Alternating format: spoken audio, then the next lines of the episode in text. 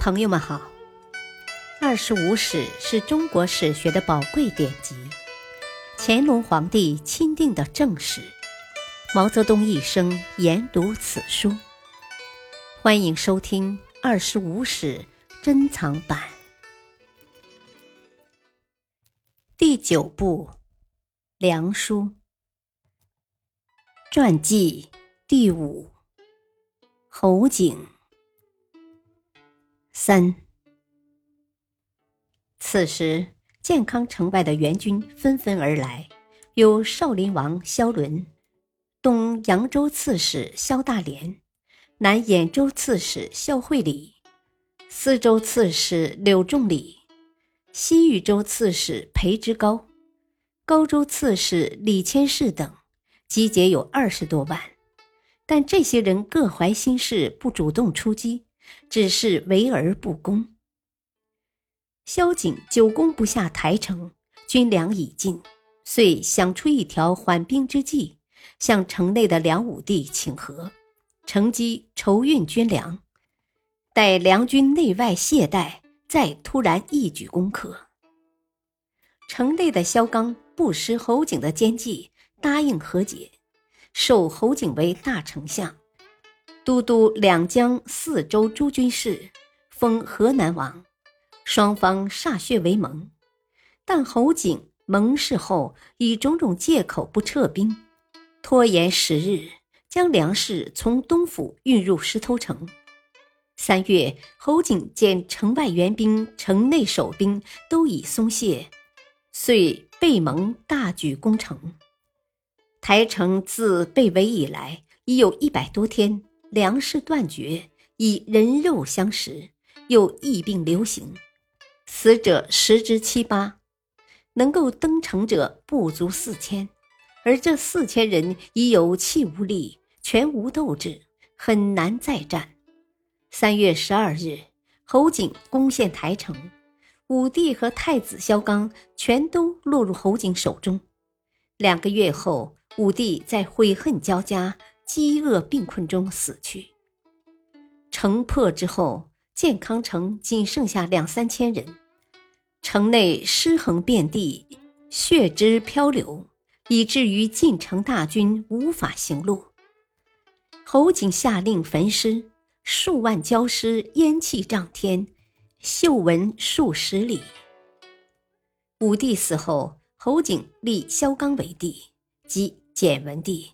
自为相国，自封宇宙大将军，后又废杀萧纲，立萧栋。不久又破萧栋禅位，自己称帝，国号汉。侯景攻下建康后，派兵攻下吴郡、吴兴、会稽，大肆烧杀抢掠，然后回师攻广陵。城破后。侯景命将全城老幼一半埋在地下，并令士兵持竹射杀取乐。为了镇压反抗势力，侯景实行残酷刑罚。他在石头城设大冲队，反对他的人就被投入队中，活活捣死。又禁止两人以上共同交谈，违者受刑。每次出兵，他总是告诫部下。若破城，都杀尽，使天下人知道我的威名。侯景攻下三吴后，又向江陵进军，沿长江西上，众号两万，旌旗千里。梁元帝派大将王僧辩与高太守陈霸先联合，与侯景接战。侯景兵败巴陵后，退到姑熟。又遭到毁灭性打击，后王僧辩军进入建康，侯景战败东奔，与心腹数十人乘船由护都入海。侯景在船上熟睡，船工转舵返航，船进京口时，侯景发觉欲投水自杀，结果被船上人杀死。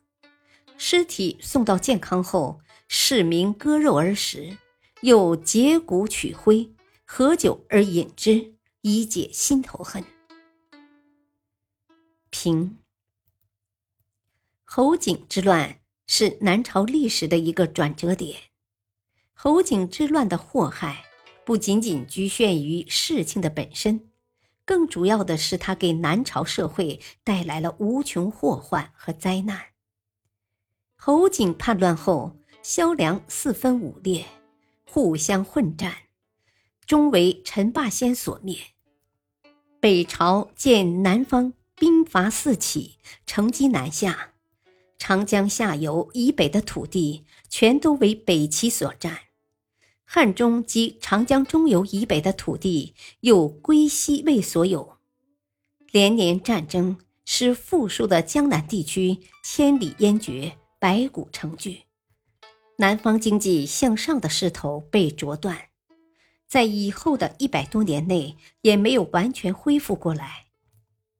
这其中，侯景是赵获的罪魁，梁武帝引狼入室，养拥遗患，难逃罪责；而萧正德、萧伦等人见猎欣喜，从中渔利，使战火升级，同样也是历史的罪人。